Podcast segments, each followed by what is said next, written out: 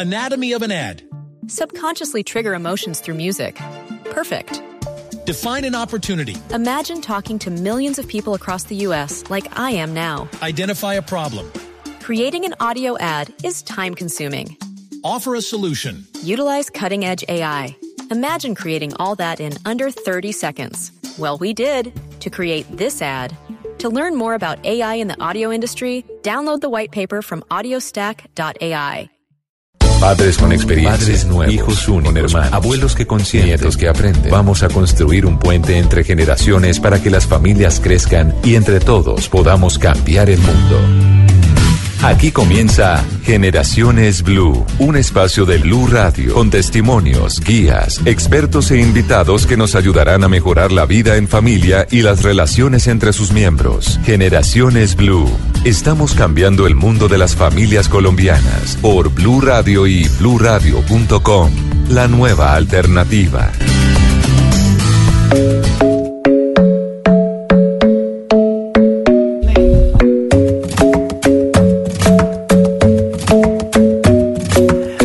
Club isn't the best place to find a lover, so the bar is where I go. Mm. Me and my friends at the table doing shots, tripping fast, and then we talk slow. And you come over and start up a conversation with just me, and trust me, I'll give it a chance. Now take my hand, stop it, and the man on the jukebox, and then we start to dance. And now I'm singing like, girl, you know I want your love. Your love was handmade for somebody like me. Come on now, follow my lead. I may be crazy, don't mind me. Say, boy, let's not talk too much. Grab on my waist and put that body on me. Come on now, follow my lead. Come, come on now, follow my lead. Mm-hmm. Well,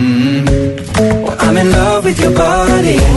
Hola, ¿qué tal? Buenas tardes. Bienvenidos a este domingo, esta tarde de domingo 28 de abril. Se nos acaba este mes del año. Vamos muy, muy rápido, pero aquí seguimos haciendo la tarea, acompañándolos. Este espacio de Generaciones Blue que construimos de su mano, esta conversación que construimos también del lado de ustedes alrededor de nuestros hogares, alrededor de los hogares colombianos, de las preocupaciones, de las dudas. Y esta semana, hoy, vamos a hablar de un tema que nos genera bastante inquietud y sobre todo por unos datos que se conocieron recientemente después de un foro de la Universidad de La Salle que arrojó esta información sobre las drogas que preocupan muchísimo en el país, sobre todo por la edad en promedio en la que los jóvenes están comenzando a consumir sus sustancias psicoactivas. Revelaron entonces en este foro de la Universidad de La Salle que la edad está determinada desde los 15 años. Pero adicionalmente, el informe revela que cerca del 70% de los jóvenes que son detenidos en centros de reclusión eh, para menores están allí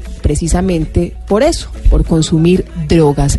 Ese es un desafío que tenemos, es una realidad que tenemos que seguramente a ustedes en sus casas les preocupa, que no sé si ya tengan una realidad de esa temprana, si tengan eh, eh, también esa preocupación, esa prevención, esa duda de cómo enfrentarlo o si estén pasando ya por una situación similar. La idea es que hablemos de esto sin tapujos, que sepamos de algunas realidades para poder conocer los contextos y poder dar soluciones. Otros datos importantes revelados recientemente eh, por la Oficina de Naciones Unidas contra la Droga y el Delito, el Informe Mundial de Drogas de 2018, la marihuana, la sustancia más consumida en 2016. 192 millones de personas la usaron al menos una vez durante este año. Estos son datos del mundo. Drogas como la heroína, como la cocaína, que han estado disponibles por mucho tiempo, coexisten ahora, y esta es una gran preocupación, con nuevas sustancias psicoactivas y con fármacos recetados. Preste mucha atención a esta información también porque el informe señala que los daños asociados al consumo de drogas son mayores en jóvenes en comparación con las personas adultas.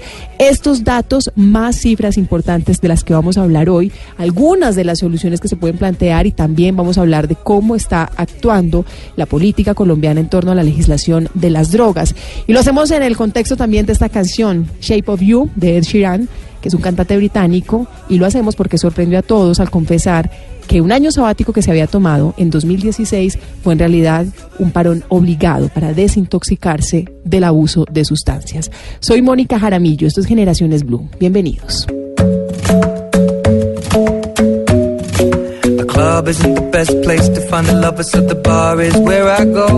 Estás escuchando Generaciones Blue. Les planteamos entonces esa inquietud para que ustedes reflexionen en sus casas, cómo están educando a sus hijos para que enfrenten con responsabilidad la vida, para que enfrenten con responsabilidad este asunto de las drogas, para que no sean blanco, además de bandas delincuenciales que recientes informes también han revelado que lo que están haciendo es meter a los jóvenes en el mundo de las drogas para así facilitar su eh, mercado, sobre todo el microtráfico de drogas. Nos acompañan esta tarde en cabina Amelia Rey, ella es la directora de salud colectiva de la Secretaría Distrital de Salud Además es líder del proyecto piénsalo.co. Amelia, ¿qué tal? Bienvenida, buenas tardes. Muy buenas tardes, muchas gracias. Piénsalo.co, ¿qué es? Bueno, Piénsalo.co es una plataforma digital que lanzamos hace ya casi dos meses, eh, después de una experiencia muy exitosa que hemos tenido con Sexperto.co, que de alguna otra manera es como el, hermano de Piénsalo. Eh, Sexperto realmente es dirigido es para la prevención de paternidad y maternidad temprana, bajo la lógica de que debemos llegarle sobre todo a los jóvenes y a los adolescentes a través de herramientas que son de fácil uso y de uso natural, por ponerlo de alguna manera, para ellos, pues como es la digitalidad, que, que no solo los adolescentes están ahí, sino por supuesto estamos todos. Eh, a través pues de la, de la experiencia exitosa que ha sido ese experto, hemos recibido ya más de un millón de, de, visitas, los jóvenes pueden agendar citas de anticoncepción a través de la página, lanzamos piénsalo.co eh, bajo la lógica de que, bueno, por un lado, de que de la misma manera que hablar sobre sexualidad sigue siendo un tema muy tabú en nuestra sociedad, eh, de la misma manera lo es hablar abiertamente del consumo de sustancias psicoactivas. eh, y por otro lado, que en Internet y en distintas fuentes de información vemos que hay muchísima desinformación. Entonces los jóvenes que quisieran informarse tienden a acudir o a sus pares, o a, digamos, al mundo del Internet sin, sin mayor curación, por ponerlo de alguna manera, y encuentran todo tipo de fuentes de información que, no teniendo la posibilidad de discernir entre qué es o no es buena calidad de la información, pues comen cuenta de alguna otra manera. Pueden equivocarse. Se pueden equivocar y entre ellos se vuelven replicadores de esa mala información. Entonces, piénsalo, lo que busca es dar información técnicamente correcta, digamos, eh, obviamente con un mensaje pues de, de prevención pero, pero bajo la lógica de que si no les damos a los jóvenes una buena fuente de información, de todos modos van a averiguarlo por otro lado, sea por su amigo o por las personas, como tú bien lo dices, bandas de microtráfico que sí que quieren desinformar a nuestros jóvenes frente a los riesgos reales del consumo de estas sustancias eh, y abrir una conversación en donde no solo tenemos pues una, una interacción virtual, eh, sino tenemos un chat también en tiempo real para que realmente necesite levantar la mano y necesite una ayuda más, más puntual y una línea telefónica también para dar un acompañamiento más personalizado. Bueno, ahí está, entonces piénsalo.co.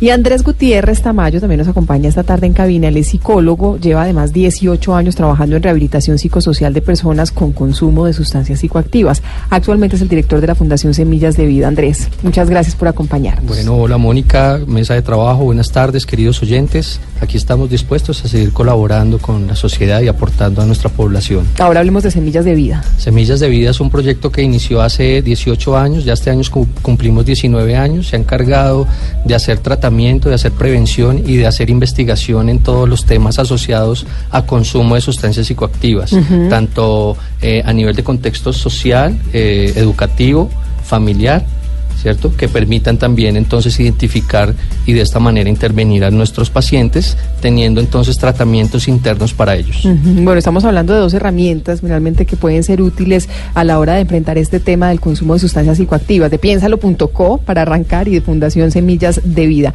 Quiero empezar esta pregunta, Andrés, con usted eh, sobre, sobre un tema que ya mencionaba también Amelia, y es eh, el consumo de sustancias psicoactivas, de esa realidad que muchos jóvenes ven, de esas dudas que hay alrededor, que estaban consultando a sus pares, bien lo decía Amelia, que estaban consultando a Internet, que tienen miedo de preguntar a sus padres, que tienen miedo de denunciar cómo debe abordarse para que sea nuestro punto de partida.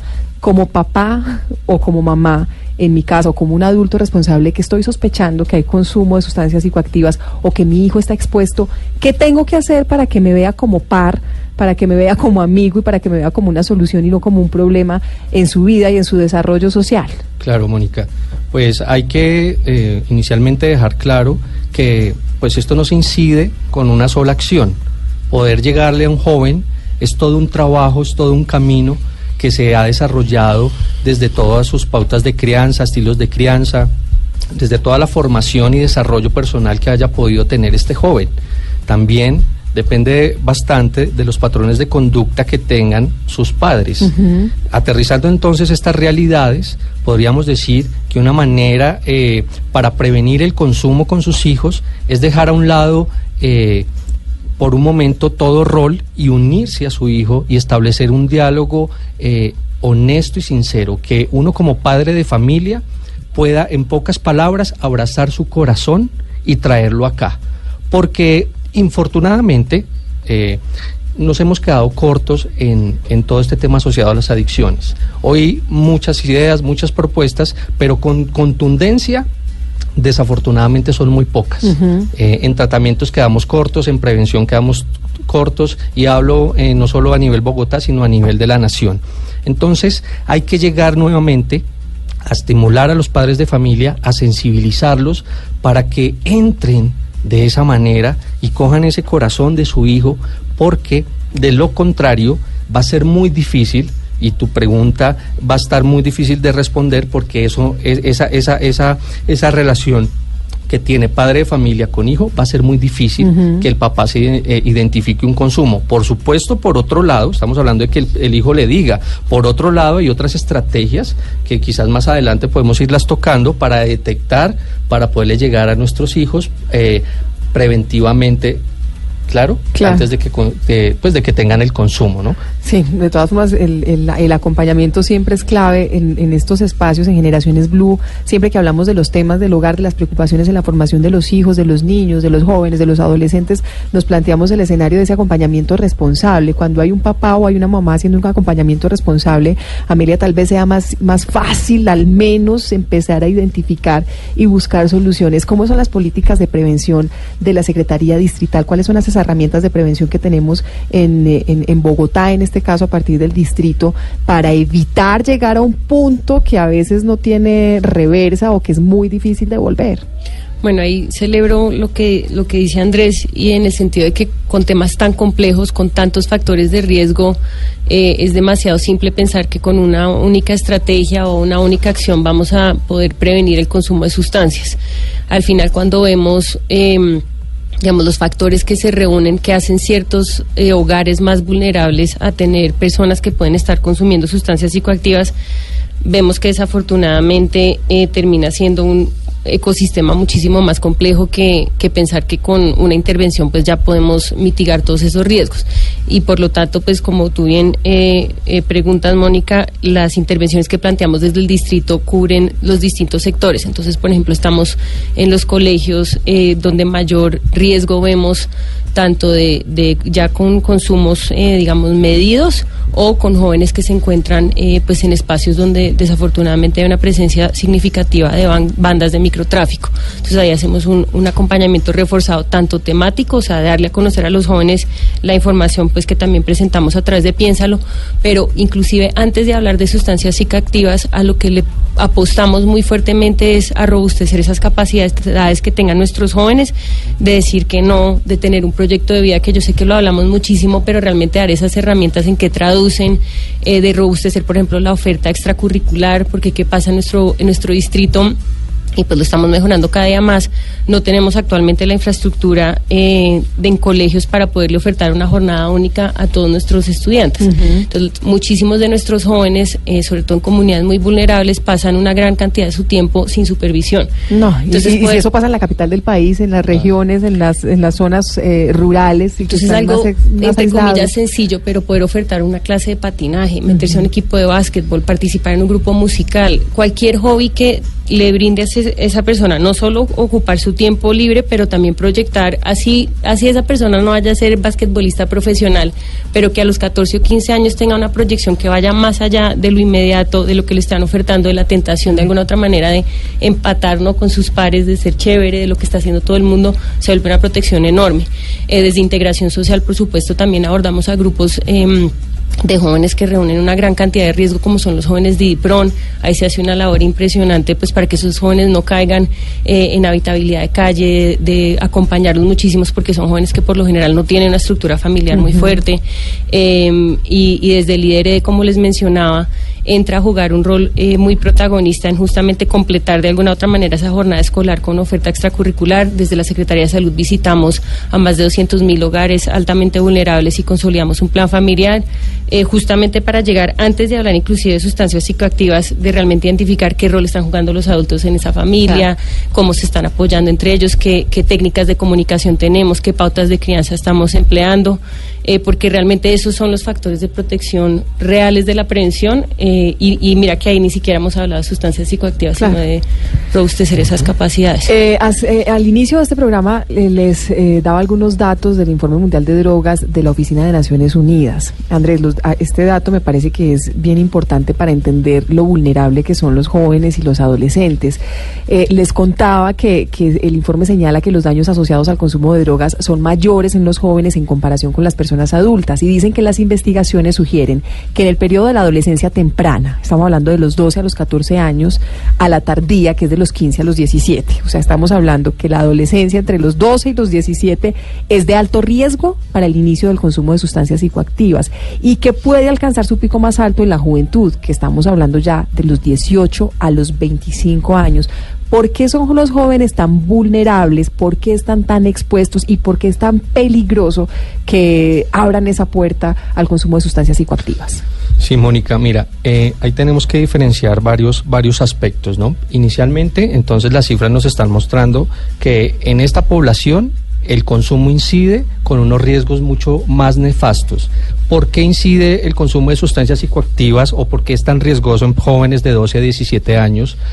Eh, incluso hasta 25 años de edad. Y esto se da por los procesos de, ma de maduración a nivel eh, eh, del cerebro, uh -huh. ¿cierto? Y pues que al no estar, eh, digámoslo, culminado este proceso, lo que termina pasando es que toda la sustancia que entre, llamémoslo así un poco más explícito para que podamos hacernos entender, eh, va a generar un daño increíblemente fuerte, brutal. Eh, de pérdida de memoria, eh, objetivos en su proyecto de vida y todo lo que conocemos, que sabemos que hace el consumo de sustancias psicoactivas, ¿no? Entonces, esa sería una manera de incidir. Otra manera entonces de poder desglosar este tema que es tan amplio sería los consumos de sustancias psicoactivas que se están mostrando.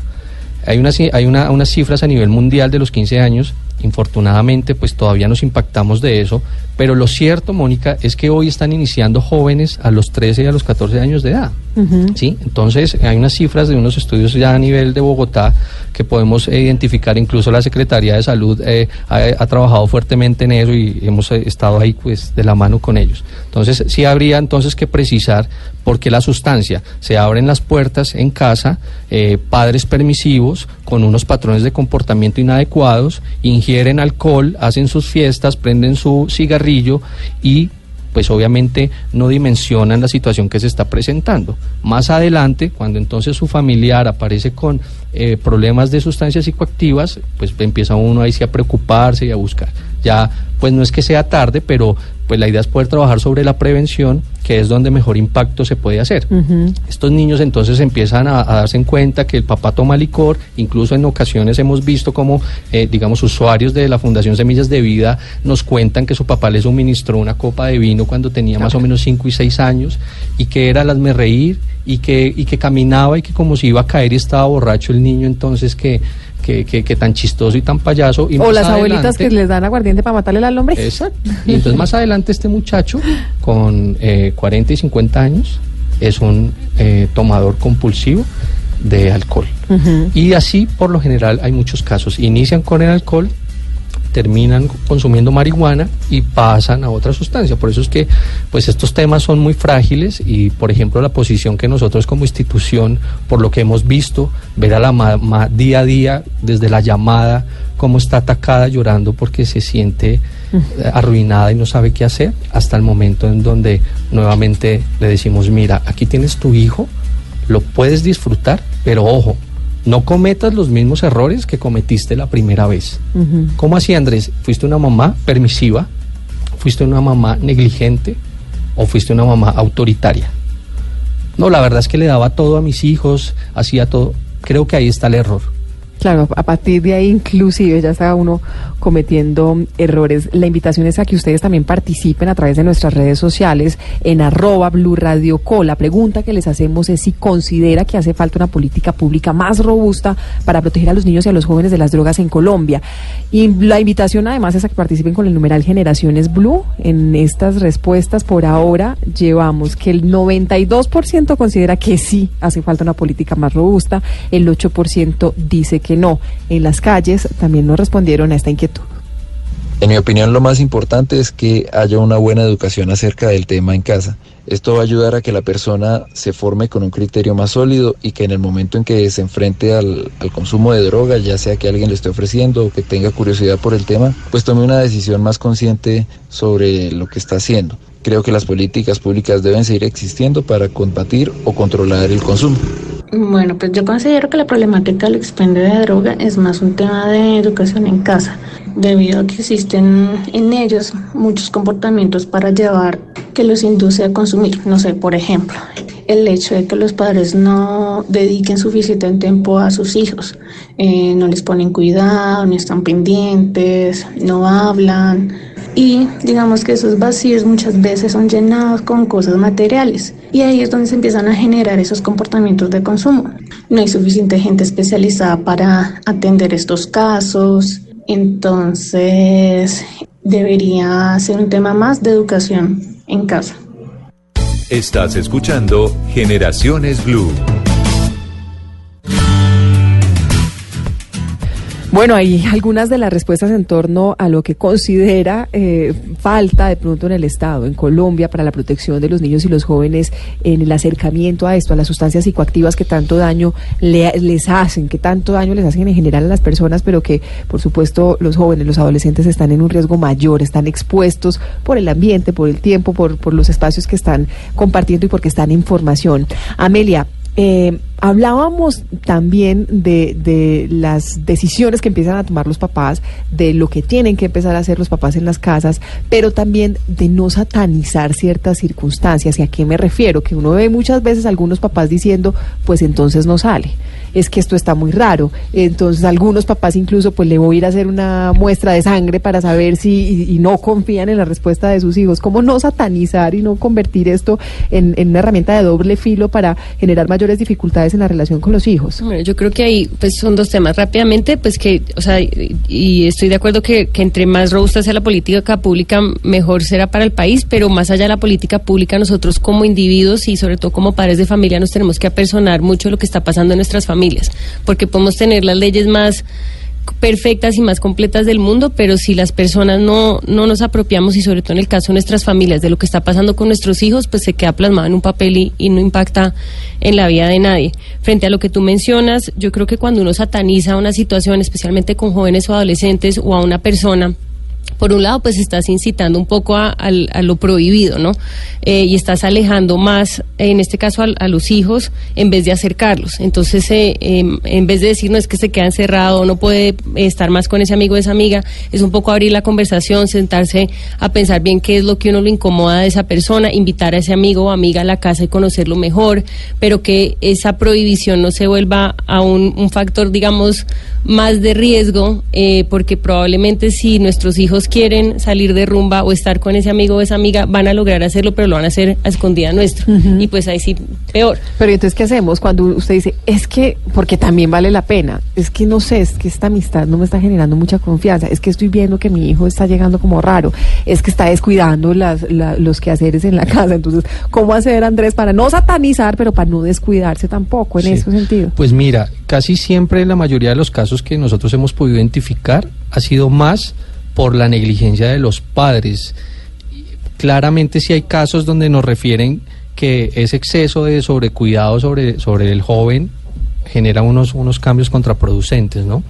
Lo que sí hay que hacer es una estrategia. La realidad es que si yo le evito la amistad con X amiguito, la va a tener como sea. si, le, si le prohíbo la relación pues afectiva empezando porque con las la prohibiciones ya empiezan a ser más atractivas claro, para no ellos. me lo traigas, no Sin embargo, hay que colocarlas porque tampoco aquí uno puede, entonces, no, sí, sí, sí, no. Hay que ponerle prohibiciones, hay que poner normas, hay que hacer unas pautas que se cumplan, pero es que pues las familias están empezando muy tarde, ya después de que le dan todo, ahí sí le empiezan a recoger a a, al joven. Entonces lo que sí hay que hacer es tener un, una estrategia bien montada. Por ejemplo, eh, en mi caso mi mamá me sacaba corriendo siempre los amigos y yo hoy pues que soy padre de familia, lo que yo hago es traer a los amigos de mis hijos a mi casa.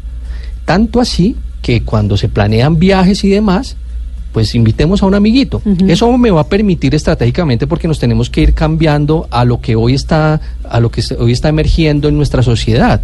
Entonces, sé que es difícil, no significa que se tenga que hacer, ahora es que todos se vayan a ir con, con, sus amigos y los amigos de los de los hijos, pero sí es una, una, una, una idea que abre el espectro para que los padres de familia sean mucho más astutos, no negar el teléfono de alguna manera a los muchachos. Entonces, no satanizar, pero tampoco ser tan permisivos. Ojo este dato que entrega también el Informe Mundial de Drogas y que retomo también del comienzo del programa.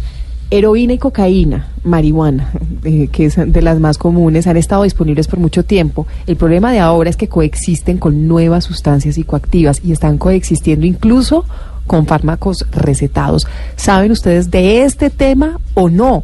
Pregúntense ustedes en sus casas. Hacemos un pequeñito corte y regresamos para hablar más de esto, de la educación responsable en nuestros hijos, enfrentando temas como esto, como las drogas, las sustancias psicoactivas y que no sean blanco de bandas delincuenciales. Ya regresamos con Generaciones Blue. En la siguiente promoción vamos a demostrar musicalmente lo que siente un narrador en los diferentes tiempos de un partido de fútbol. Inicio. Comienzan a rodar las emociones. Camilo de la Reya juega en primer tiempo. Cuando fallan. Lo tuvo Cabrera de zurda de esos primeros Con el árbitro. Hay un hombre en la mitad del árbitro. Pisa la falta. En el gol.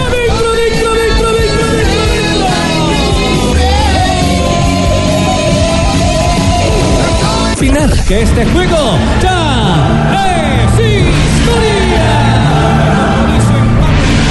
Estamos despertando los sentimientos por el fútbol. Este domingo, Millonarios Junior. Blue Radio, buscando los sentimientos escondidos del fútbol. Blue Radio, la nueva alternativa.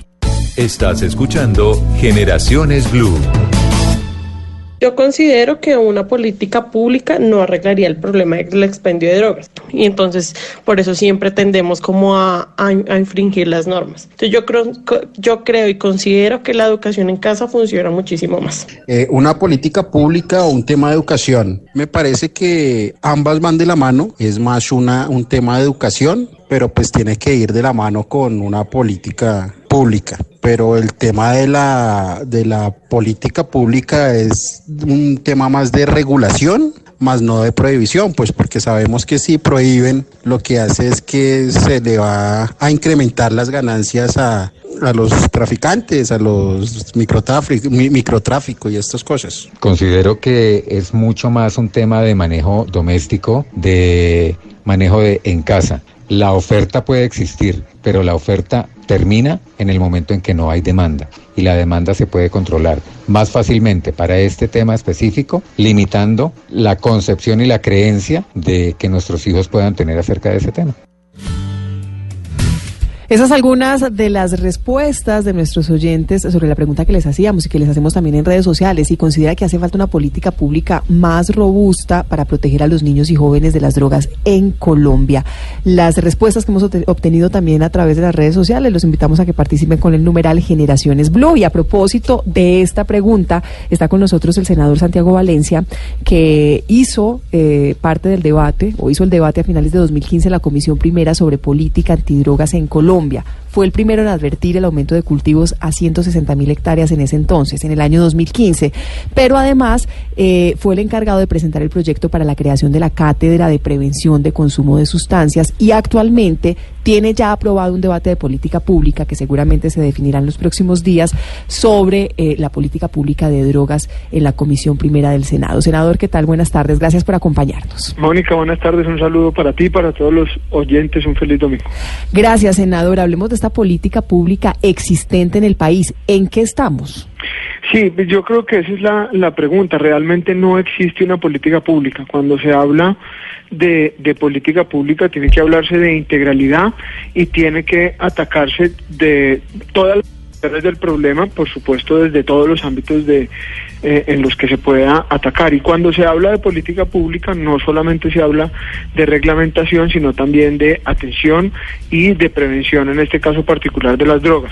La política pública debe pasar desde el combate eh, y la prevención de los cultivos, desde eh, atacar al narcotráfico y al microtráfico, por supuesto, atender a quienes ya lamentablemente son consumidores y son enfermos problema de política pública y finalmente también, y para mí más importante, eh, la prevención para evitar que nuevos jóvenes o nuevas personas lleguen eh, al consumo de sustancias psicoactivas. Lo que vemos hoy son eh, prácticas aisladas eh, desde el Ministerio de Defensa, desde el Ministerio de Salud, desde el Ministerio de Educación, desde quienes tienen una parte de responsabilidad, pero no hay una integralidad y articulación en una política pública nacional frente al problema de las drogas. Es fácil, senador, conseguir ese concierto entre Ministerio de Salud, Ministerio de Educación, todas las, entidades responsables del acompañamiento en torno a política de estas. Es fácil ponerlos de acuerdo y, considerar que una política pública de drogas en el país vaya bien encaminada y fortalecida para enfrentar una problemática tan delicada. Sí, lamentablemente ese es el problema, no es fácil, hace parte también, digamos, de las dificultades que existen eh, en la administración pública para articular diferentes entidades que tienen un pedacito de la responsabilidad de abordar todo el problema. El rector de la política pública contra las drogas en Colombia es el Ministerio eh, de Justicia, que uh -huh. tiene allí una entidad que es la encargada de, eh, a, a, en teoría, articular y de tomar pues todas las decisiones en torno a la política pública. Falta mucho, por supuesto, en términos de realmente plantear una política pública eh, en el país y que el Ministerio, en este caso, pues asuma su verdadera responsabilidad de articular y de liderar eh, la lucha contra las drogas. Bueno, y un trabajo que tiene que ser también conjunto y de responsabilidad de los padres de familia. En eso, eso hablábamos hace algunos segundos con los invitados en cabina, senador, y quería también tener su apreciación.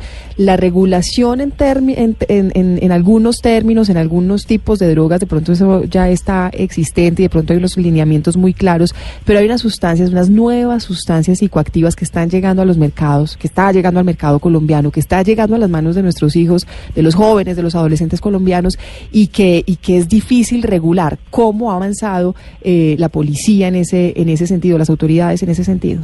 Sí, de hecho, esta semana que, que terminó discutimos en, en, la Comisión Primera del Senado un proyecto que, que básicamente actualiza, entre otras cosas, pues temas de, de, política penal y tiene básicamente un capítulo también frente al tema de las drogas. Allí eh, básicamente se discutía sobre la necesidad de poner límites a la dosis de aprovisionamiento.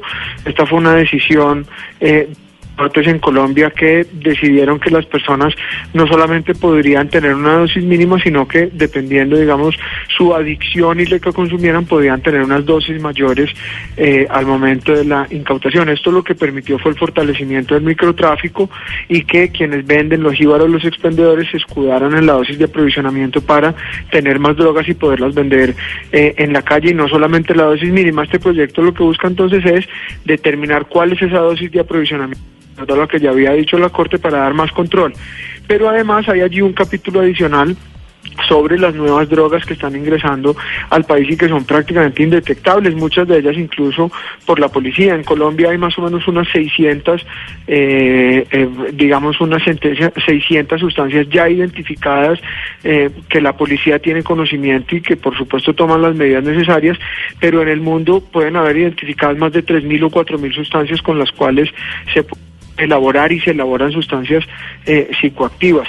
Y además, pues eh, la genialidad, digamos, y el ingenio de los criminales es impresionante. Ustedes ven, por ejemplo, el liquid paper, estos lapiceros de liquid paper le retiran el liquid paper y ponen allí solventes y otras drogas como el popper o como el clic o como otros que están hoy hoy de moda. Un padre de familia revisa el bolso de su hijo y no ve nada. es un lapicero de liquid paper, ¿no? Pero tiene allí, por supuesto, droga y padre pues finalmente digamos no tiene la facilidad de identificarlo fácilmente. Hay una página en internet que la pueden revisar que se llama El Universo de las Drogas y tiene una tabla que es impresionante de todas las posibles combinaciones que podrían existir Mm. para eh, la elaboración de, de sustancias psicoactivas y lo vuelve prácticamente infinito y eso hace que sea muy difícil para los padres, muy difícil para la policía, en general muy difícil en la política pública, pues actualizar todos los días drogas que están llegando al país y que están atentando contra la vida de los jóvenes en Colombia. Bueno, por más difícil que sea, pues más difícil es no confrontarlo y, y tomar decisiones y determinaciones a tiempo. Senador, muchas gracias. Gracias por acompañarnos en Generaciones Blue. A ustedes muchas gracias. Gracias, feliz tarde. Bueno, un universo impresionante, drogas, nuevas sustancias difíciles de identificar, inclusive para la policía. Eso es lo que nos están planteando Andrés y Amelia, inclusive para la policía. Entonces, ¿qué herramientas tengo yo como papá? Para, para, para abrir los ojos y parte del hecho que de verdad muchas veces el papá no conoce las sustancias, no sabe de qué le están hablando, no entiende ni siquiera el lenguaje. Eh, eh, ellos podrán estar sentados en esa finca a la que usted los invitó y pueden estar hablando de un tema que usted no entiende y no sabe lo que está pasando, Andrés. Suele pasar eso y, de verdad que ahí sí nos quedamos contra la pared porque eh, eh, se puede dar, ¿no? Pero también es cierto que las drogas tienen una alteración en el comportamiento, en la conducta humana que nos permiten identificarlo. Y es muy fácil. ¿Qué es lo que está pasando? Que las familias en casa parece que no se quisieran quitar la venda de los ojos para identificar a sus hijos. Muchos incluso hemos, eh, nos hemos, eh, eh, hemos identificado estas familias que saben que consumen, pero el chico no sabe que la mamá sabe. ¿sí? Entonces es un juego codependiente, como también sabemos que hace parte de la codependencia de todo este tema de las adicciones. Mira, se habla de que han llegado drogas nuevas, se hablan de 32, se habla en el mundo de de 832 sustancias y demás. ¿sí? Lo cierto que es, lo cierto es lo que dice pues eh, claramente eh, nuestro senador, Santiago, Santiago. ¿cierto? Y él decía que hay más de cuatro mil, realmente hay más de cinco mil, senador, hay más de cinco mil componentes activos que al mezclarlos me van a generar una sustancia diferente. Y que hace casi que in- in- un universo. Lo, lo nuevo sería también entonces esa manera de suministrar, de portar la sustancia y de consumirla. Ajá. Bueno, estoy viendo el portal piénsalo.co que ahí están. Bueno, me, me- me- perdí. Ah, no, aquí están. Miren, buscar por categorías. Entonces, el- en el portal eh, piénsalo.co, que es precisamente el que nos contaba Amelia, que encuentran ustedes la información, que además los jóvenes que quieran y que nos estén oyendo y que tengan dudas y que tengan miedos y que no quieran hablar con sus papás, encuentran también hay una asesoría hablan de las sustancias y, y en, y en categorías estamos hablando del alcohol, también estamos hablando del tabaco, todo esto lo incluimos dentro de estas advertencias que hacemos, cannabis, cocaína, derivados, op- opioides, bueno, imagínense yo, inhalables, ácidos, hongos, es, la verdad es que es un universo bastante Mira. grande, pero me llama mucho la atención lo de eh, la cafeína. Amelia. Ahí la incluimos también, pues, al ser una eh, sustancia que estimula de alguna u otra manera eh, y altera, digamos, los distintos sentidos. Obviamente, pues, que no es una, digamos, si tuviéramos que escoger de las sustancias que nos preocupan, pues la cafeína probablemente no sería una de ellas, eh, pero sí, por ejemplo, las bebidas energizantes cuando se mezclan eh, con, Con- otras con- sustancias. Aquí lo importante y lo que eh, tratamos de hacer con Piénsalo, pues todas las sustancias que salen aquí, sus efectos, eh, los, los eh, efectos a largo plazo que pueden tener sobre el cuerpo, vienen de artículos indexados eh, de muy alta calidad científica en un lenguaje muy sencillo y cuando tú entras a las distintas categorías salen todos los sinónimos, por poner de alguna manera, que se usan en la calle para describir estas sustancias. Porque, por ejemplo, opioides, pues nadie habla de opioides en las calles, pero entonces está heroína, H, bueno, yo he aprendido un montón Opio, de, de todas las maneras de que se le puede decir a Opioides de prescripción médica. Que ese es el gran problema que está teniendo, por ejemplo, un país como Estados Unidos en este momento, Sí. eh, donde en verdad la crisis, ya hablando de salud pública, que va mucho más allá de unos individuos, eh, está generando pues ya una, una, se puede hablar casi que de una epidemia de alguna manera y la cantidad de mortalidad en personas jóvenes sin precedentes Increíble. en términos de consumo de sustancias. Increíble. Hay, hay, un, hay una posibilidad de pensar en un panorama alentador, porque es que cuando uno habla de este universo de las drogas, de las sustancias psicoactivas, siente pánico también de ver a su hijo creciendo y de saber que puede estar expuesto a muchas cosas, de cómo hacer una formación responsable, de cómo no invadir su privacidad, pero, pero, pero, pero cómo, cómo hacer una, cómo ejercer una paternidad responsable, que es el gran temor y la gran duda que hay alrededor de estos temas, sobre todo si no se sabe, si hay desconocimientos, si hay miedos, si hay, si hay dudas. Es, es supremamente complejo el tema, el panorama en, en consumo y demás es muy complejo, no es alentador. Pero lo importante es no entrar en pánico. Es la realidad, Sí. no. Lo que, lo que, lo- por ejemplo, a nosotros nos, da- nos ha dado muy buen resultado hablarle de esta manera a los padres de familia para que se contextualicen y también para que aterricen en su principio de realidad, porque es que este tema está bien complejo. Esto no se cura así de la noche a la mañana y ya y aquí no pasó nada. Entonces sí hay que tener mucho cuidado con, con, con, con, con eso y hay que estarle hablando constantemente a la persona para que ese panorama sí sea alentador. ¿Cómo hago un panorama alentador con mi familia?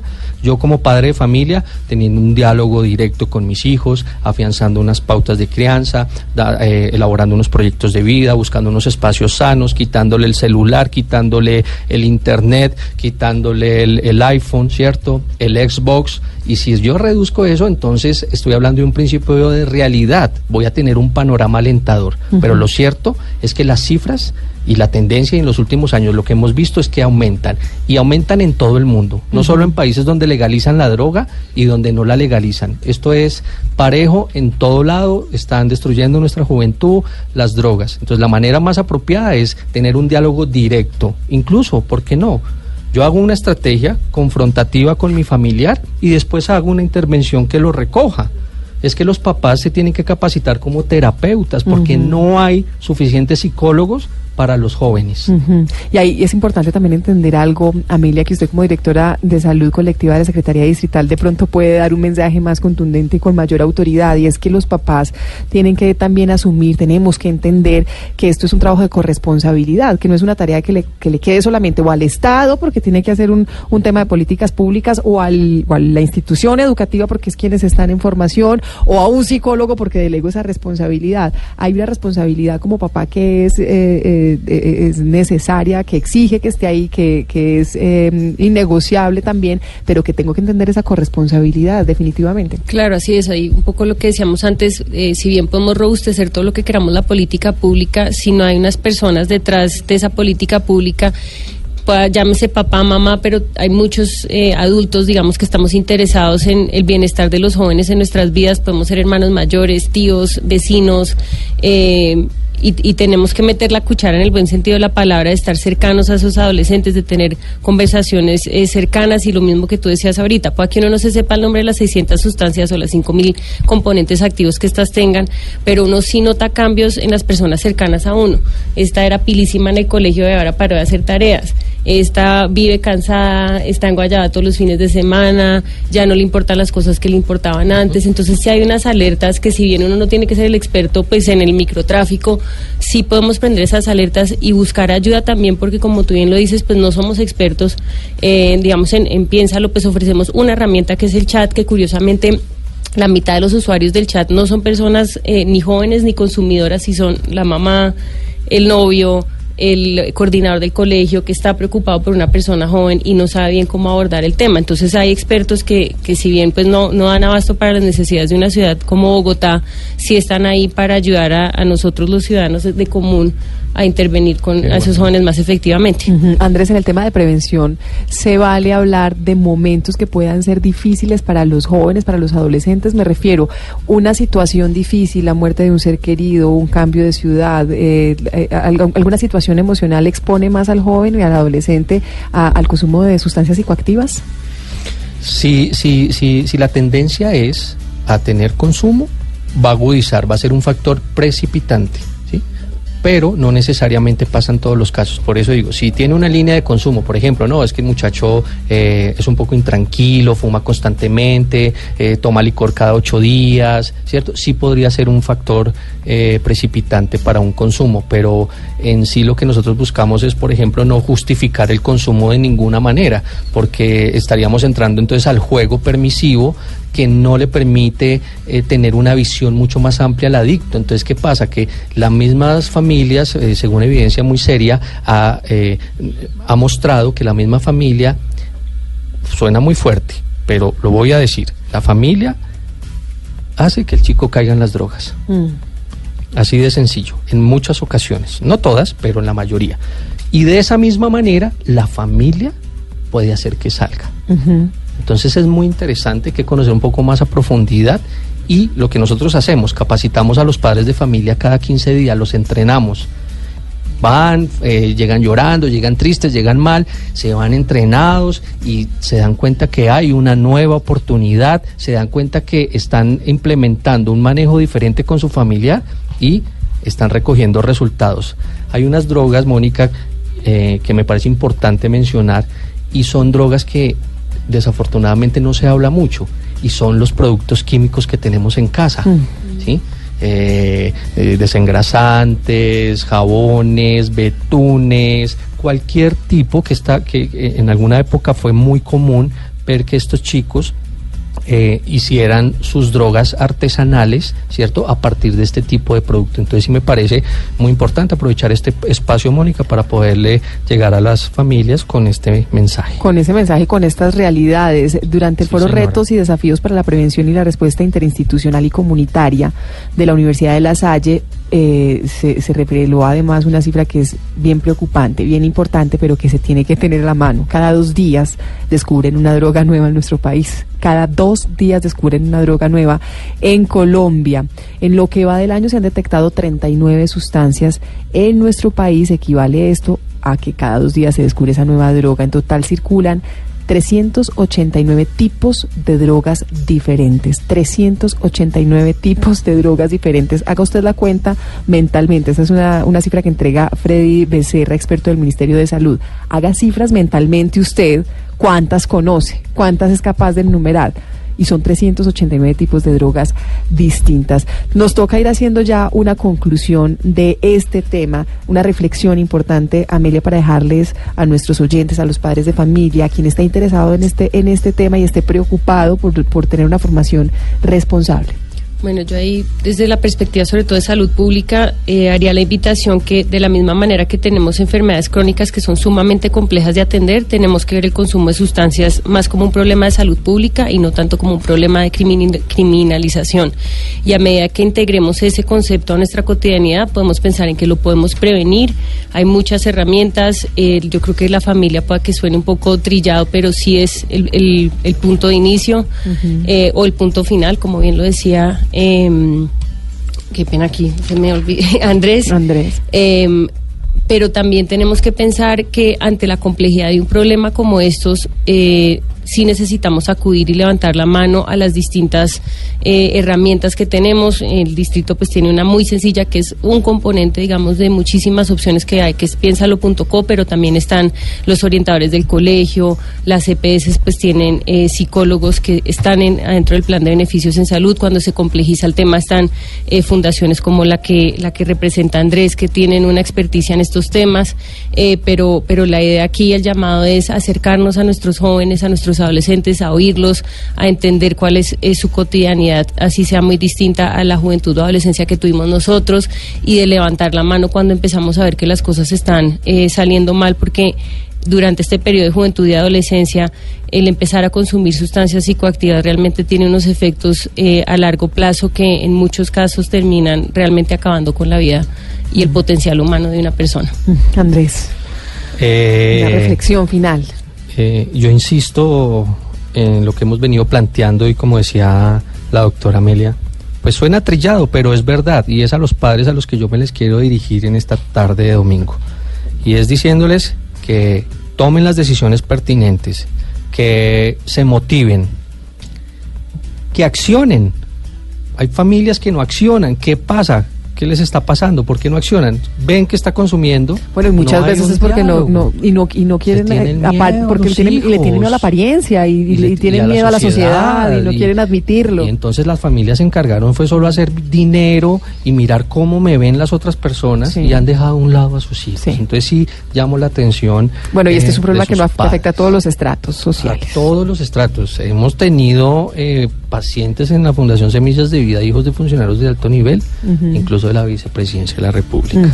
Eh, y eso lo digo simplemente para mirar el espectro de, de hasta dónde llega. Nadie se salva. Hemos conocido personas de bajos recursos consumiendo drogas de personas de altos recursos. Sí, el TUSI, la cocaína rosada, muy famosa, ya lleva varios años. Todavía seguimos diciendo que es nueva, pero no. Lo que pasa es que las personas no la conocen y esta droga impactó todas eh, las clases sociales de, de, de, de, Colombia, igual que la marihuana, igual que el cigarrillo, drogas supremamente nefastas, pero que hoy son permitidas.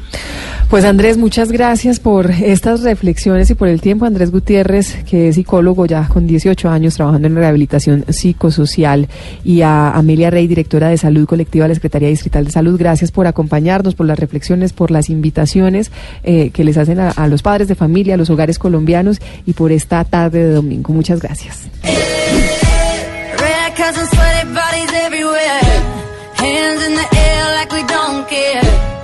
Cause we came to have so much fun now.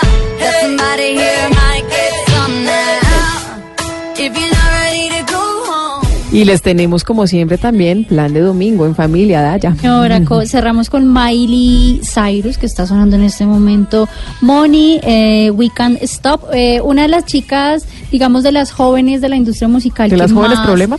Sí, que más Dios de, de, sí. de qué hablar, pero lo bueno y digamos que lo con lo la moraleja para cerrar este programa es que lo importante es en algún momento que estos chicos caigan en cuenta de lo que están haciendo, de los problemas que están llevando, entren en una rehabilitación y bueno, cambien el rumbo de, de sus vidas y sus proyectos y en eso está Miley Cyrus, que por eso, con eso cerramos el programa y entonces recomendado, hay que decirle a nuestros oyentes acá en Bogotá que se animen a ir a la feria del libro, lo que los que son papitos, vayan eh, a la carpa Rafael Pombo, eh, Ay, espectacular. van a poder disfrutar Ay, de encanta. Rin Rin Renacuajo en realidad aumentada, está como un, un proyecto muy grande en términos de tecnología allí con Rafael Pombo.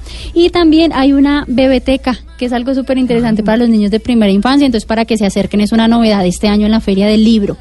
Eh, en Bucaramanga, tarde de picnic, de picnic Money, y entonces se pueden ir a Parque Ecológico La Flora, el Parque Carlos Enrique, el Parque Las Palmas y también a los parques eh, que son de nombre Leones o al Parque de las Cigarras. Están dispuestos allí en Bucaramanga para que la gente eh, asista, haga una tarde en familia y bueno, estos son planes para que la gente no, no piense que siempre tiene que invertir dinero. Y lo mismo en Cali está San Antonio que es conocido como la mejor colina para tardear. También es un espacio al aire libre para que eh, todas las personas en familia con sus chicos que no hay mucho dinero, pues esa no es la excusa, se pueden acercar a estas zonas que por este fin de semana hay muchísimas eh, recomendaciones para los niños, actividades por ser precisamente el mes de los niños. Y aprovechen este tiempo en familia, aprovechen el tiempo que les quede en sus hogares. Es tiempo que hay que aprovechar no solo con los niños, con los más bebés. Esta reflexión del programa de hoy es en torno al acompañamiento que hay que hacer con los adolescentes y con los jóvenes. Están en riesgo hasta los 25 años, alto riesgo. Así que es la invitación que les dejamos. Gracias a ustedes por acompañarnos, por la sintonía. Los esperamos nuevamente en ocho días. Esto es Generaciones Blue. Yo soy Mónica Jaramillo. Disfruten la tarde.